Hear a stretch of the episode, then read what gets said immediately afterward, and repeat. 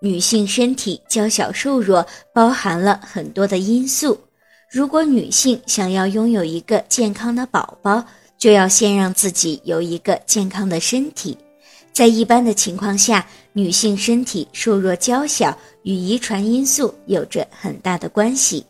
如果发现自己的体重过轻、身体过瘦，首先就需要检查一下是不是疾病所导致的。在排除了疾病的情况下，才能够补充营养，实施增肥计划。年轻的女性都喜欢过夜生活，在第二天又要坚持起床去上班，从而严重影响了正常的睡眠质量，导致体质瘦弱。